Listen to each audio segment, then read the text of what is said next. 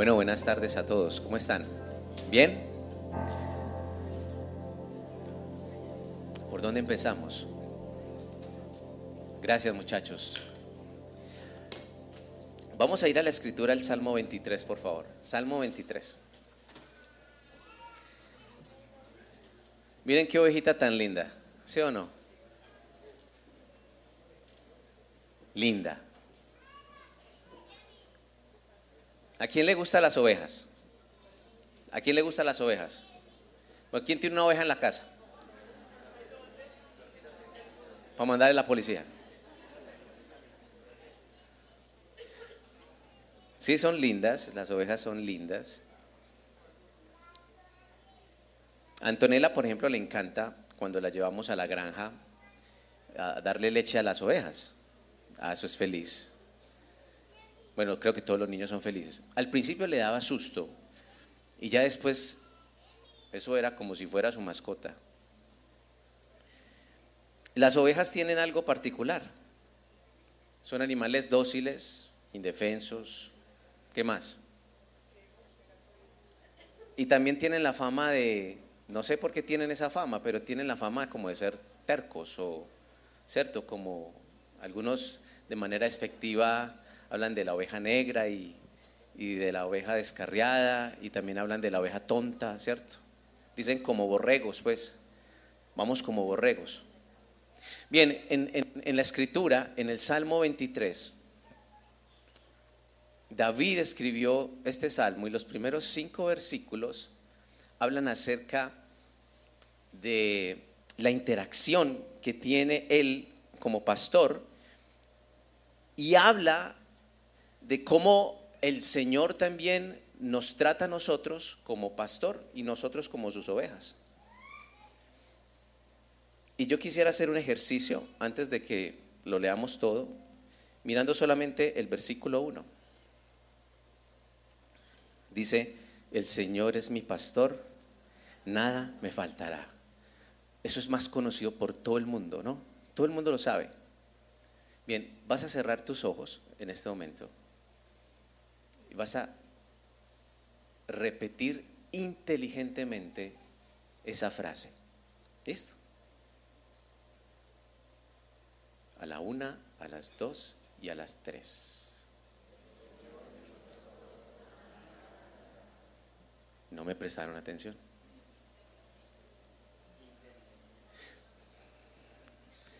Dice, el Señor dice, mis ovejas oyen mi voz y yo las conozco, ¿cierto? ¿Y qué más? Y ellas me siguen y yo les doy vida eterna.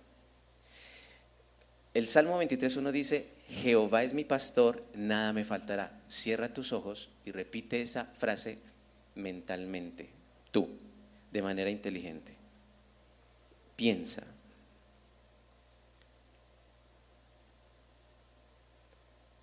Y deja que esa frase inunde tu realidad. Hazlo una vez más. Hazlo una vez más. El Señor es mi pastor, nada me faltará. En lugares de delicados pastos me hará descansar. Junto a aguas de reposo me pastoreará. Confortará mi alma. Me guiará por sendas de justicia por amor de su nombre. Aunque ande en valle de sombra y de muerte, no temeré mal alguno, porque tú estarás conmigo. Tu vara y tu callado me infundirán aliento. ¿Qué más dice?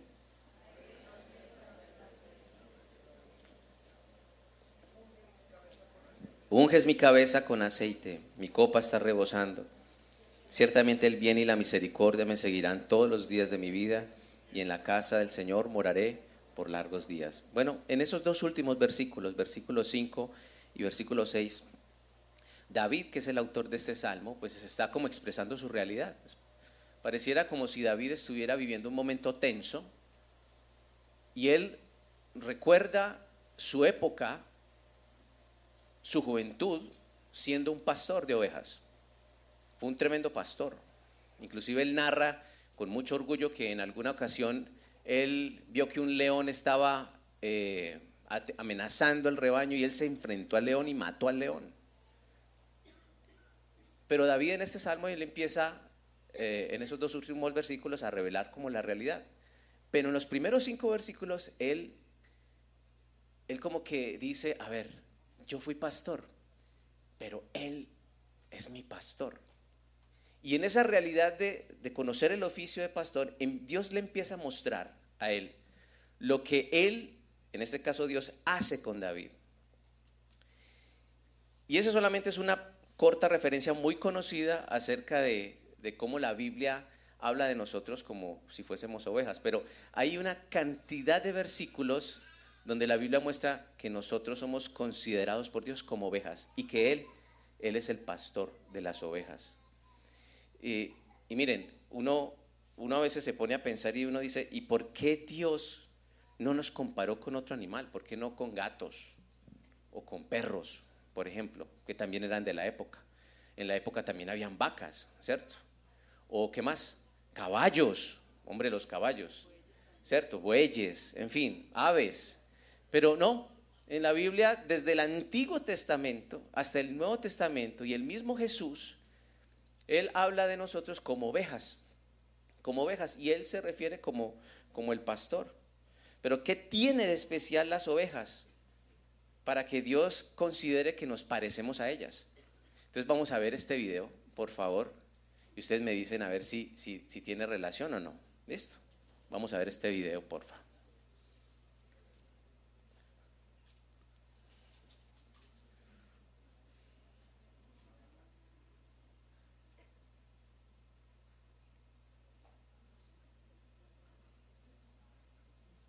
Ese es usted y soy yo. Listo.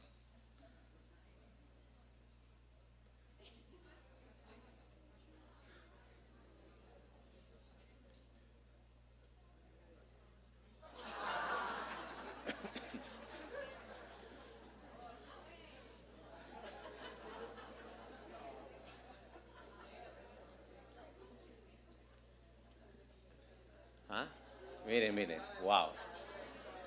Qué manera embarrarla, ¿cierto? Tiene estilo. Yo cuando vi ese video, yo dije, sí, yo soy así. Uh, ¿O no? ¿Tú eres así? Sí, sabes que sí.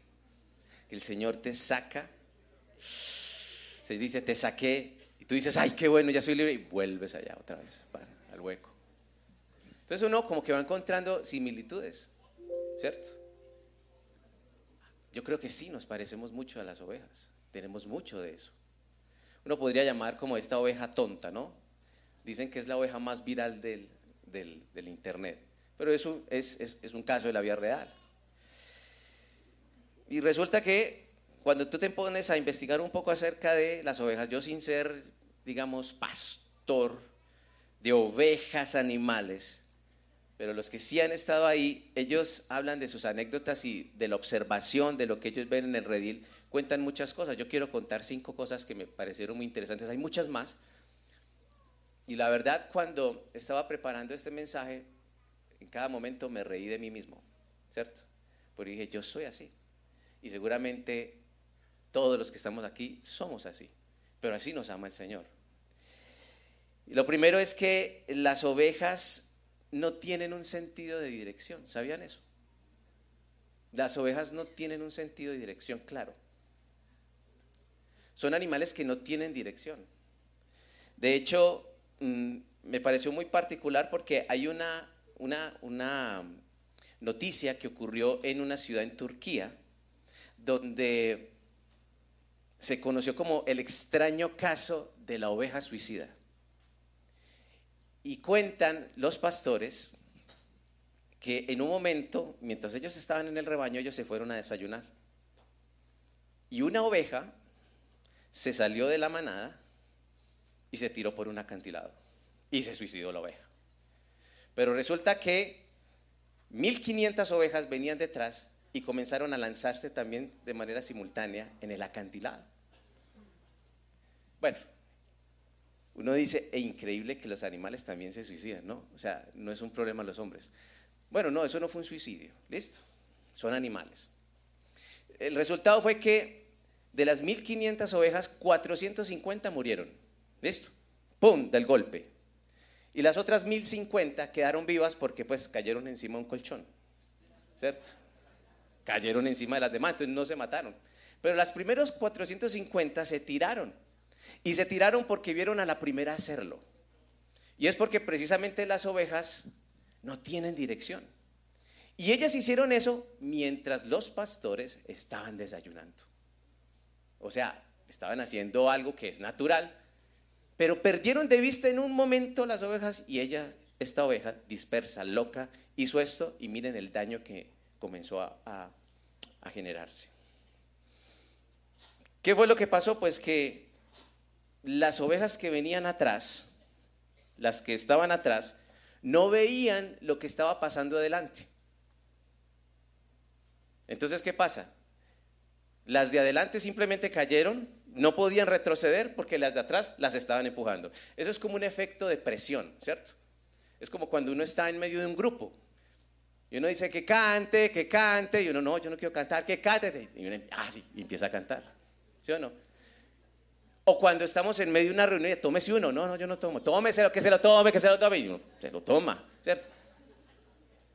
O cuando colocan la cámara en, los Estados Unidos, que ponen la, ¿cómo se llama? La Kiss Cam, ¿cierto? Y, aparecen los dos ahí, y entonces ya saben que tiene que dar un pico, y, y no importa si usted la conoce o no, usted sea el pico. Ese es el efecto de presión de grupo. Como que no hay dirección, y las ovejas, las ovejas son así. Es más, algunos dicen que, por ejemplo, si, si estás en, una, en, en, el, en, el, granero, ¿cierto? Y están las ovejas ahí comiendo, y, tú las vas a sacar de allí, antes de que tú abras la puerta, colocas una cuerda, ¿cierto? Entonces colocas una cuerda, abres la puerta y las primeras ovejas comienzan a saltar la cuerda. Pero tú quitas la cuerda y las, y las ovejas que vienen atrás, ¿qué pasa? comienzan a saltar la cuerda invisible. ¿Sí? Eso pasa. Las primeras saltan la cuerda, quitas la cuerda y las otras siguen saltando la cuerda invisible. Y uno dice, claro, la experiencia muestra es que las ovejas no tienen como un sentido de, dirección claro, no tienen un sentido de, de dirección. Y yo creo que nosotros también somos así. Por eso no hay nada más peligroso que una oveja que no tenga pastor. O sea, ya somos ovejas, pero para estar completos necesitamos un pastor. La gente que vive sin un pastor está viviendo de manera peligrosa. Ahorita lo vamos a ver. Pero también las ovejas son indefensas. Las ovejas son indefensas.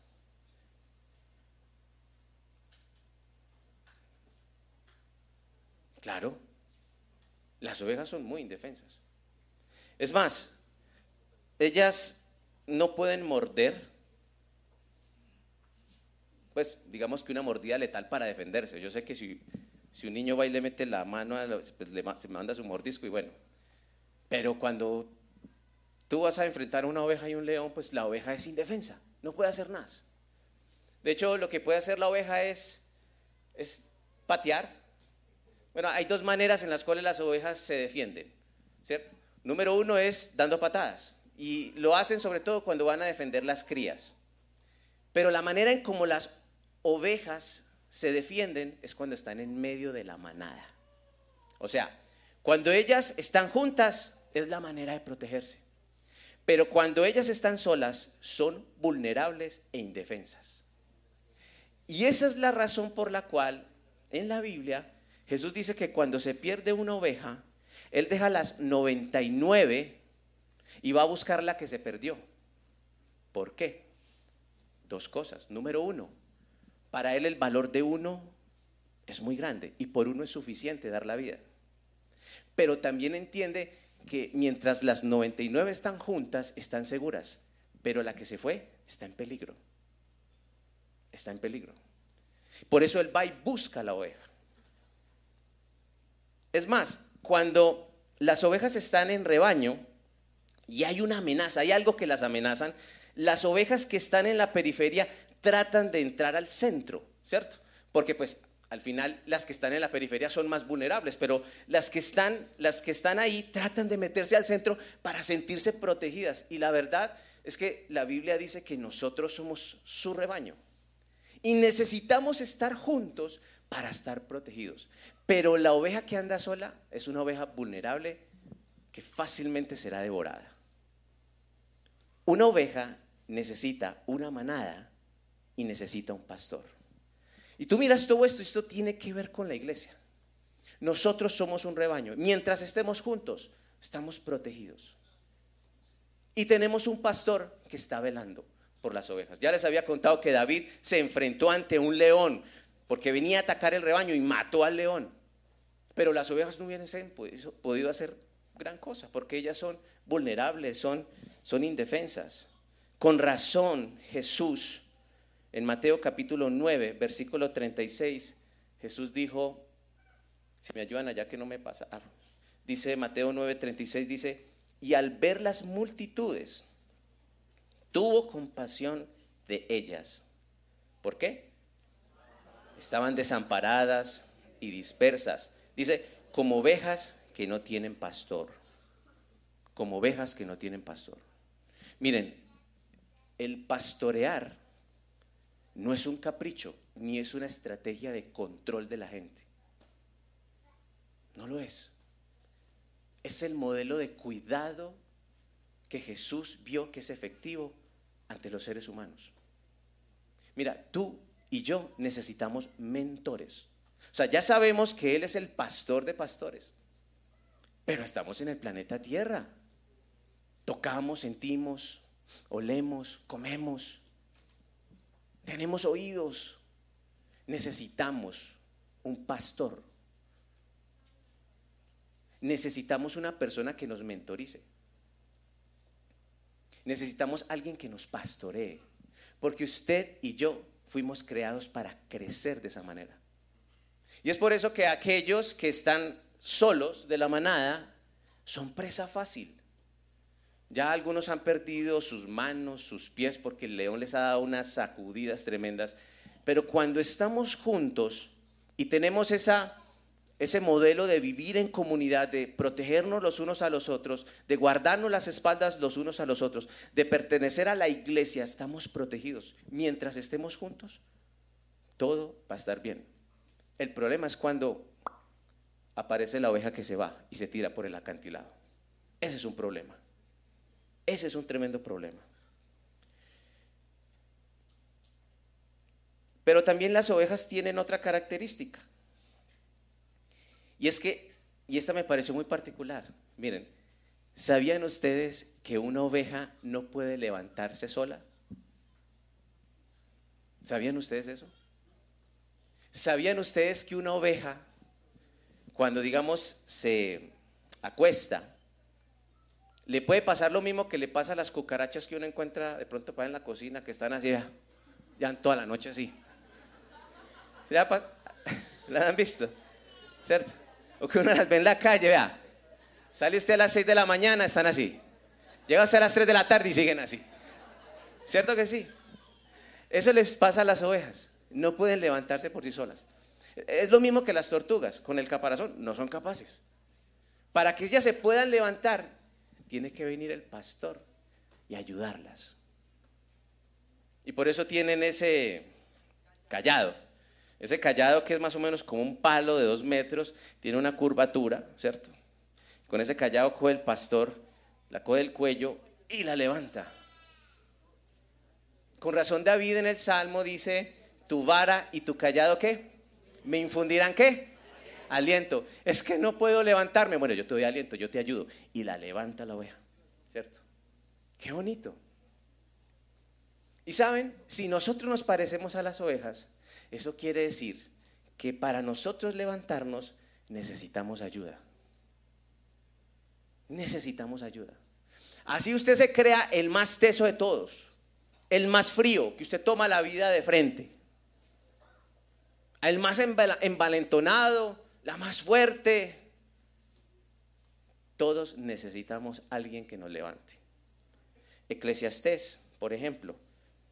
Eclesiastés 4.10 dice, en todo dice, porque si, porque si cayeren, el uno levantará a su compañero, pero hay del solo que cuando cayere, ¿no habrá qué?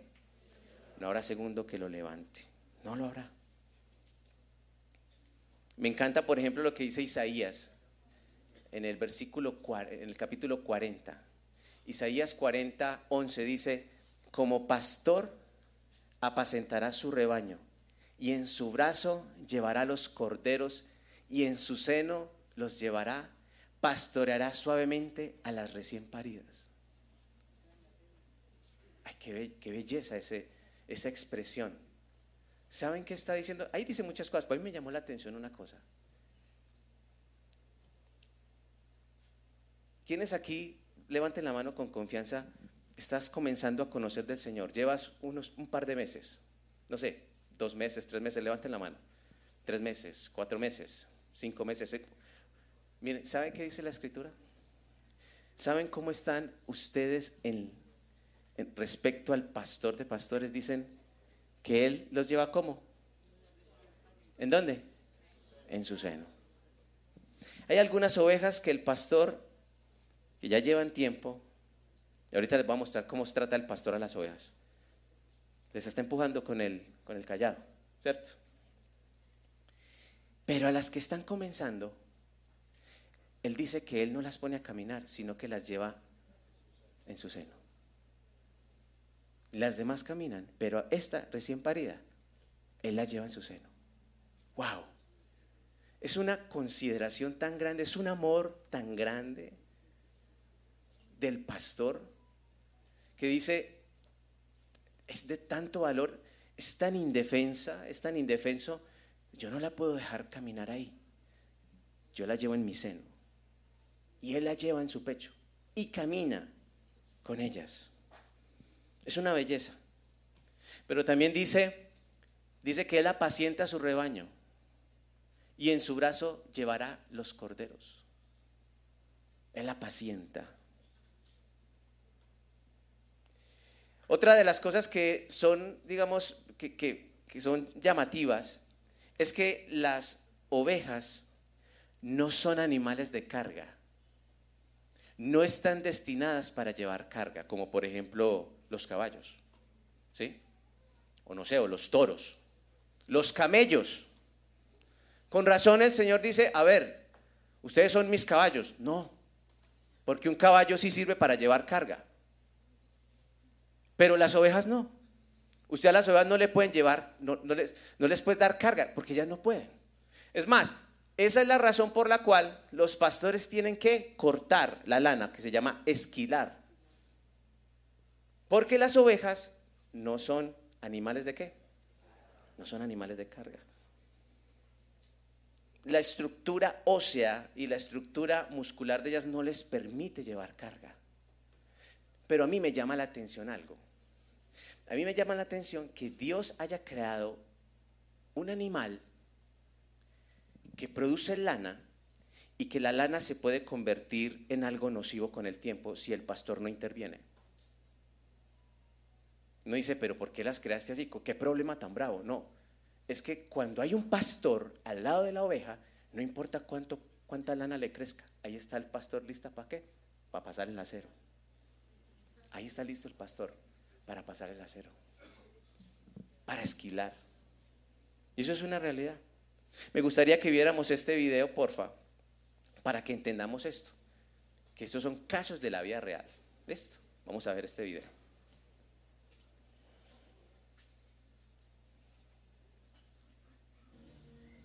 Un video que le da la vuelta al mundo muestra una oveja que fue hallada con 35 kilos de lana encima estaba enferma ciega por el enmarañado pelo alrededor de su cara. El animal llevaba perdido por lo menos cinco años en Australia y todo ese peso extra le produjo daños en las patas al no poder caminar correctamente. La lana que tuvo que soportar Barak, como le pusieron, equivaldría a la mitad del peso de un canguro adulto. La oveja fue hallada por un miembro del público que se puso en contacto con Edgar's Mission Farm un santuario cerca de en Victoria, a unos 60 kilómetros al norte de Melbourne. La oveja rescatada caminaba con dificultad debido al peso extremo que cargaba y que además le impedía ver a los lados. Las ovejas deben ser esquiladas al menos una vez al año. De lo contrario, el león, como se llama la lana, seguirá creciendo y creciendo, como sucedió en este caso. Después de ser esquilada por primera vez en muchos años, la lana de Barak pesaba 35,4 kilogramos exactamente. Barak ahora se está instalando con otras ovejas rescatadas en este santuario. Un final feliz para esta triste historia. Para Cartago al día les informó Harold Mauricio Rayo. Gracias Harold por ese reporte. Seguimos en estudio aquí. Miren, es una realidad. Es una realidad. Eh, me hizo acordar, por ejemplo, esto, cuando estábamos en pandemia, que más de uno no estaba mutilado. ¿Se acuerdan? Por ejemplo, yo, a mí me creció el pelo de una manera increíble. Yo, yo estaba feliz, ¿cierto? Cuando ya fuimos donde el peluquero ni nos reconoció, ¿cierto? Bueno, miren, cinco años. Y uno dice, hey, esta oveja estaba colocando, exponiendo su vida. O sea, se estaba muriendo, no porque la cogieran, digamos, porque habían leones que la iban a, a matar, o lobos, o no sé, sino porque lo que crecía de ella naturalmente la estaba matando lentamente. O sea, si no se la encuentran ahí, pues simplemente se la hubieran encontrado en otra oportunidad, ya comida por animales, ya muerta. Pero uno dice, hey, ¿por qué este animal llegó a este punto? Y yo creo que hay personas que también han llegado a este punto, o están próximos a llegar a esto. Y es, en algún momento esta oveja era parte de una manada, pero como no tiene sentido de dirección, se dispersó y salió de la manada, salió de la iglesia, lo dejó a un lado. Y se fue a aventurar y pensar que de pronto la vida sola era mucho mejor, que de pronto ese pastor es muy cansón, que es que allá le joden mucho la vida, que es que allá le dicen una cantidad de cosas que no está de acuerdo. Y cuando ya estaba por allá sola, ¿cierto? ya no empezó a caminar muy bien y le empezaron a doler las patas. Y se dio cuenta que sola no puede vivir. Esa es la realidad del cristiano también. Tú y yo no podemos vivir separados del rebaño. Necesitamos vivir en comunidad, como iglesia.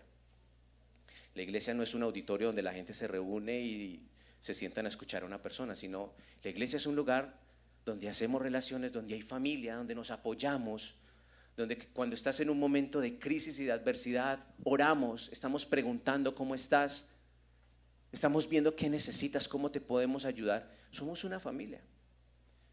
Pero es que uno con 35 kilos encima.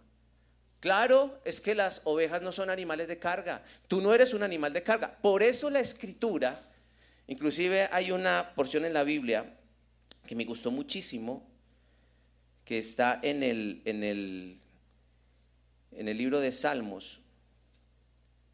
Dice, echa sobre Jehová tu carga y él te sustentará. Salmo 55. Echa sobre Jehová tu carga y él qué? Te sustentará. Amigos, familia, Tú no puedes vivir llevando las cargas porque no fuiste diseñado para eso. ¿Quién lleva las cargas? El pastor. El pastor es quien lleva las cargas. Si tú vas a llevar las cargas, te va a pasar lo de esta oveja. Poco a poco vas a perder velocidad. Poco a poco, poco a poco, mientras esas cargas van haciendo lo mismo. Y a veces es la misma carga, pero la tienes tanto tiempo que es como si te, todos los días te colocaran un kilo más y un kilo más y un kilo más. No, como hijos de Dios, tú y yo estamos diseñados para no llevar las cargas. Las cargas las lleva el pastor. Echa sobre el Señor tu carga y Él te sustentará. Es más, y cuando Él habla de colocar algo encima, dice, llevad mi yugo que es ligero. O sea, ligero. Eso quiere decir que el Señor te dice a ti y a mí es, mira, lo que yo pido de ti, tú lo puedes sobrellevar. Yo nunca coloco algo sobre una oveja que la aplaste, no. Si yo te digo que tú puedes hacer esto, es porque lo puedes hacer. Eso fue una de las cosas que yo aprendí en, mi relación con Dios y es, cuando Dios te muestra, que te muestra a ti que debes hacer algo, es porque estás preparado para hacerlo. Eso es un, es un principio básico. Pero Dios a uno no le revela algo que uno no está en capacidad de cumplirlo. Si Dios te ha mostrado a ti algo que tú tienes que hacer, es porque ya estás en la capacidad de hacerlo. Y si no lo haces, es por una razón, es porque no te da la gana. Pero ya puedes hacerlo. Pero desde la concepción de cómo fueron creados estos animales y cómo nosotros nos parecemos a ellos, nosotros no estamos para llevar cargas, las lleva el pastor. Las lleva el pastor. Y por último, y esto me pareció también particular, y es que a las ovejas se les dificulta elegir lo que es bueno.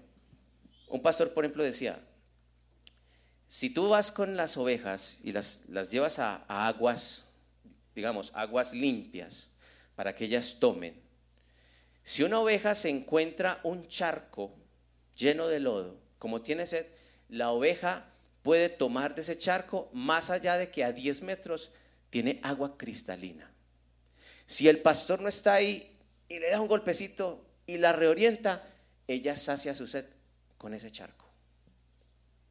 Les cuesta saber que está bien y que está mal. Claro, porque carecen de ese sentido de dirección. Con razón David decía, y lo leíamos en el Salmo 23, dice, el Señor es mi pastor, nada me faltará, dice, en delicados pastos, ¿qué? Me hará descansar. Dice, junto a aguas de reposo me pastoreará. Él me lleva aguas de reposo, tranquilas, para que tú y yo tomemos. Fueron cinco cosas. Las repito aquí rápidamente. Número uno, las ovejas no tienen sentido de dirección, son indefensas no pueden levantarse solas, necesitan ayuda. Las ovejas no están diseñadas para llevar carga. Y por último, les cuesta definir lo que realmente es bueno. Es allí donde el pastor entra y les enseña lo que es bueno. Este mm, versículo que está aquí, en Ezequiel capítulo 34, si me ayudas porfa a colocarlo que no, no pasa. Ok. Ezequiel capítulo 34, versículo 15 y 16 dice, léalo por favor, dice, yo apacentaré mis ovejas.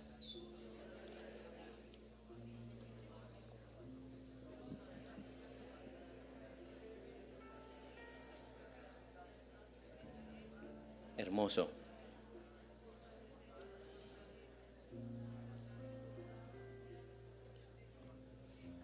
hermoso, hermoso. Dice, yo apacentaré mis ovejas y yo les daré aprisco. Aprisco es como ese lugar donde él lleva a descansar las ovejas. Dice el buen pastor, dice, yo buscaré la perdida. ¿Hay alguna oveja perdida aquí?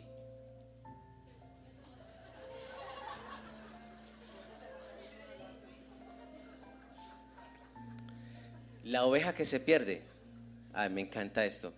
Me gustó mucho porque hay personas que ya no están con nosotros. Hay personas que ya no están con nosotros. No porque se hayan ido a la presencia de Dios, no. Vivieron un momento de crisis, de debilidad, de reclamarle a Dios por cosas que pasaron y ya no están. Según lo que dice la escritura, eh, hay algo en el corazón, hay algo en el corazón de ellos que todavía los jala, pero no se dejan. Pero lo bonito de esto es que el pastor las está buscando, porque él busca la perdida. Pero bueno, yo creo que también hay ovejas perdidas dentro del rebaño. Porque pues al final, hombre, nosotros somos especialistas en aparentar, ¿o no? Eso con maquillaje sale muy bien, ¿sí? Uno bien vestido, bien dormido, eso es muy fácil, poner una buena cara, una sonrisa. eso es fácil. Pero uno se pierde, uno se embolata, uno sabe que uno tiene debilidades y que a veces uno se revuelca en medio del lodo y antes de venir a la iglesia pues uno se baña. Mientras estuvimos toda la noche en medio del lodo, ¿verdad? Y el pastor lo sabe. Pero qué bonito es que el pastor busca la perdida. Dice, hace volver al redil a la descarriada. Como la del video. Yo soy esa del video. Me sacaron del hueco y yo me vuelvo y me tiro. Yo soy el primero. Lo reconozco. Dice, él venda la perniquebrada. Ay, me encantó, me pareció tan crítica esta porque los pastores tienen, esta es una medida de, es una medida muy difícil, una decisión muy difícil que tienen que tomar con algunas ovejas de su rebaño.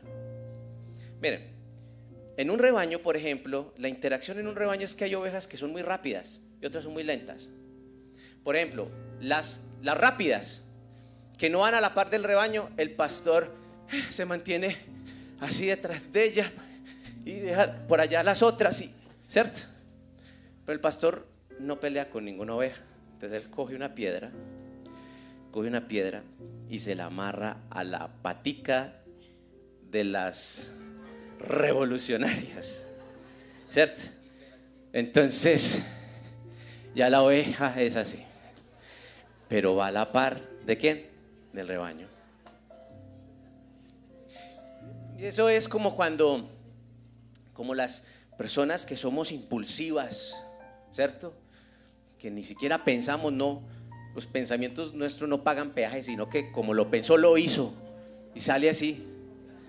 Y hay circunstancias en la vida en las cuales el buen pastor, el buen pastor, dice, no, yo no lo puedo dejar así, no la puedo dejar así, no, no, esta no, no, y para acabar de ajustar que se adelantan y las otras que vienen tranquilas también salen detrás. Porque es que ya hemos visto que, ¿cierto? Ya hemos visto que. Entonces él coloca la piedra. Pero hay unas que se quedan atrás porque son lentas. Entonces hay unas que están así. ¿Sí o no? Otras son lentas. Son lentas. Y aún, aunque hay unas que están con ese lastre aquí, igual van más rápido que las otras. El pastor llega y toma el callado y les da un golpecito en la oreja. Y dicen los que saben de eso que cuando la oveja recibe un golpe en la cabecita, se activan. Entonces el pastor anda activando, ¡pam! Golpecito, ¡pam! Golpecito, ¡pam! Golpecito. Seguramente la oveja, ¿cierto? Uno se mete, uno quisiera meterse en la cabeza de una oveja como, ¿qué pensará, cierto? Si nosotros estuviésemos en el cuerpo de una oveja con la mente que tenemos, pues uno, y no uno no pudiera hablar, pero uno sí por lo menos le, lo miraría como con, ¿cierto? Te voy a morder o voy a hacer algo. Pero la oveja cuando recibe el golpe se activa y anda a la par.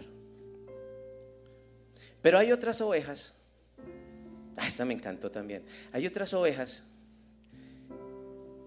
que son, cuando el rebaño va caminando, se quedan mirando el paisaje y ven otros pastos, pastos ajenos. el pastor las lleva a delicados pastos, ¿cierto? Algo que el pastor sabe, es una buena hierba, son rumiantes, es una buena hierba, hay buena agua, delicados pastos me hará descansar.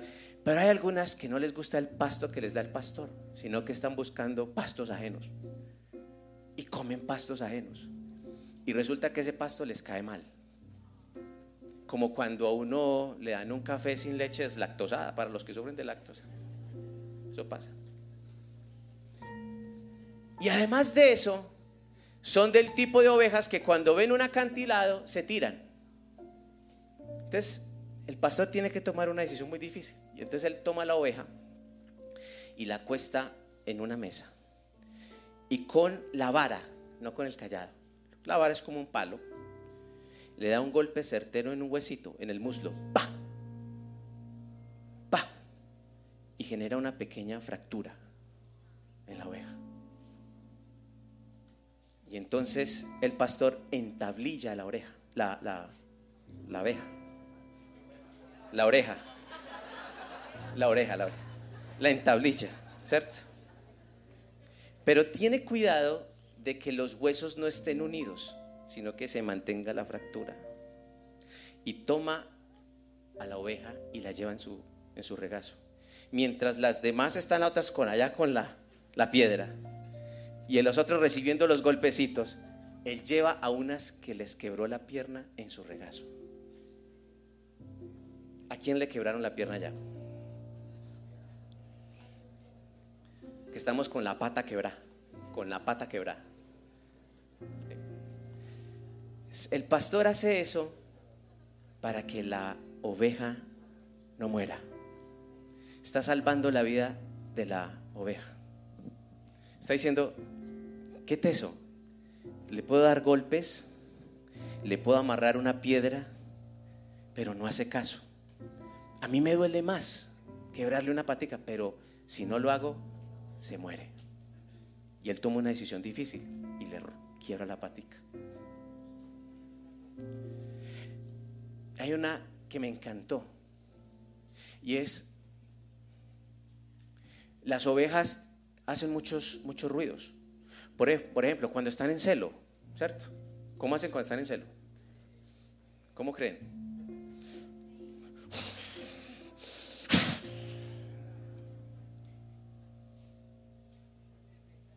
Claro, están con todas sus hormonas ahí. Pero la oveja que no hace ruido y guarda silencio es porque experimenta dolor y está enferma. ¿Saben qué significa eso? Somos como ovejas.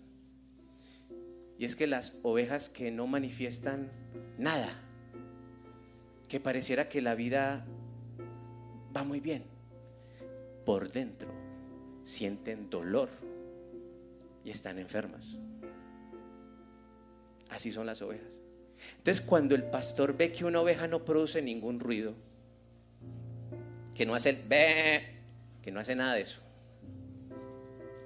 el pastor se pregunta, algo le duele, algo le pasa, algo le pasa. Y claro, la examina, está enferma. Las, las ovejas que no hacen ruido, que son calladas, que pareciera que no existieran, están enfermas y el pastor las toma y las atiende. Y dice que Él fortalece a la débil, pero también dice a la engordada y a la fuerte destruye. Esto que voy a decir, esa música no aplica. Pero verá. A las otras sí, pero a esto que voy a decir no. Porque esa es la parte cruel del pasaje. Es la parte cruel.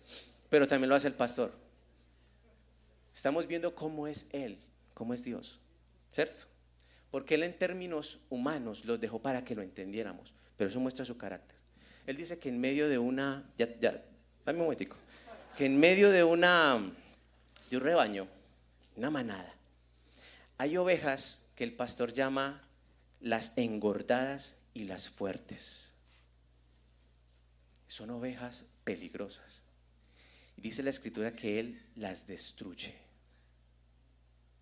Y en este contexto, por ejemplo, en el que se lee Ezequiel capítulo 34, se refiere a personas que están dentro de, una, de la iglesia, como una manada, y que están dentro de la iglesia, y que de manera deliberada, de manera determinada y planificada, quieren hacer daño a las ovejas.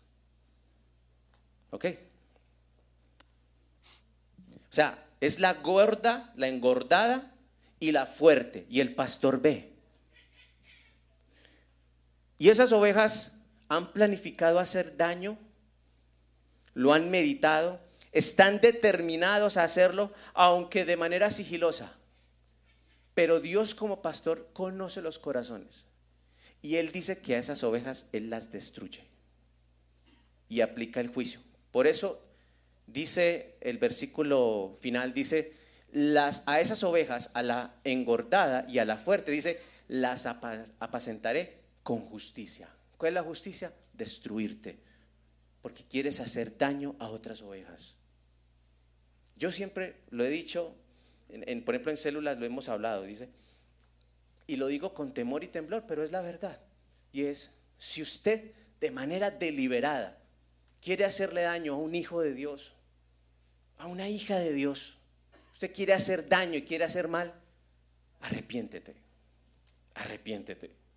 Porque hay un pastor que no traga entero, no, que cuida a las ovejas. Ahora sí podemos poner la otra música para orar.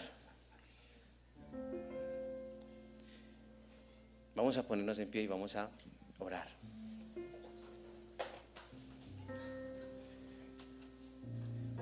Cuando yo preparé este mensaje, yo dije, la verdad, me encanta ser oveja. No. Porque yo sé que, por ejemplo, esa oveja que se metió por allá en ese hueco, ¿usted cree que el pastor la dejó, la dejó allá? ¿Ese niño la dejó allá? No. Otra vez fue y la sacó. Dice el Salmo, dice, siete veces caerá el justo. ¿Y qué? Y siete veces lo levantará el Señor. Si usted cae siete veces en el hueco, siete veces te va a levantar. Pero eso sí, son siete golpes que te das. Son siete golpes. Pero de las siete te saca.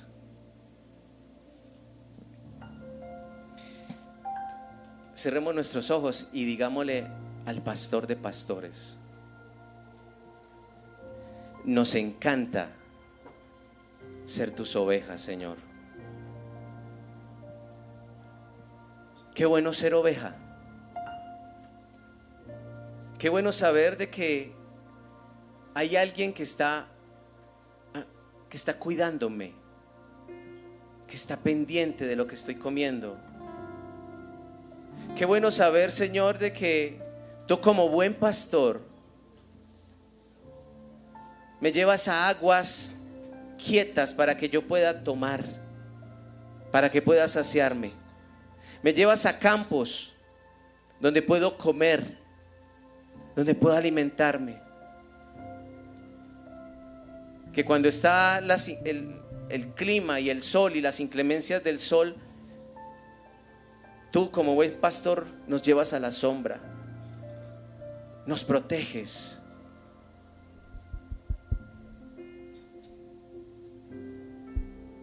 Eres el buen pastor y nosotros tus ovejas y dile tú ahí a tu buen pastor, a Jesús, a tu Padre.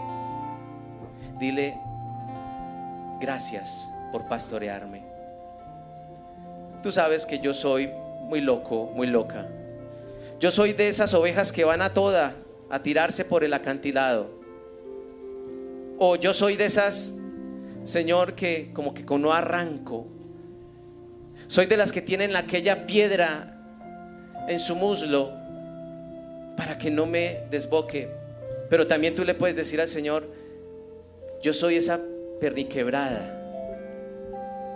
Ahora entiendo que tú lo hiciste por amor a mí. Lo hiciste para poder escuchar tu corazón. Gracias, Señor, porque somos tu manada pequeña y tú eres el pastor de esa manada y tú das la vida por esa manada. Porque tienen gran valor para ti, Señor. Así que dile a Jesús, yo quiero seguir siendo pastoreado por ti. Sí, no quiero abandonar la manada. No quiero abandonar este camino. Tú vas a ser tentado de muchas maneras para abandonar este camino. Y cuando seas tentado, recuerda, este es tu mejor lugar es el lugar donde está el pastor, que te está cuidando de las fieras, que te está cuidando de ti mismo, porque aún el Señor a ti te ha dicho, cuídate de ti mismo.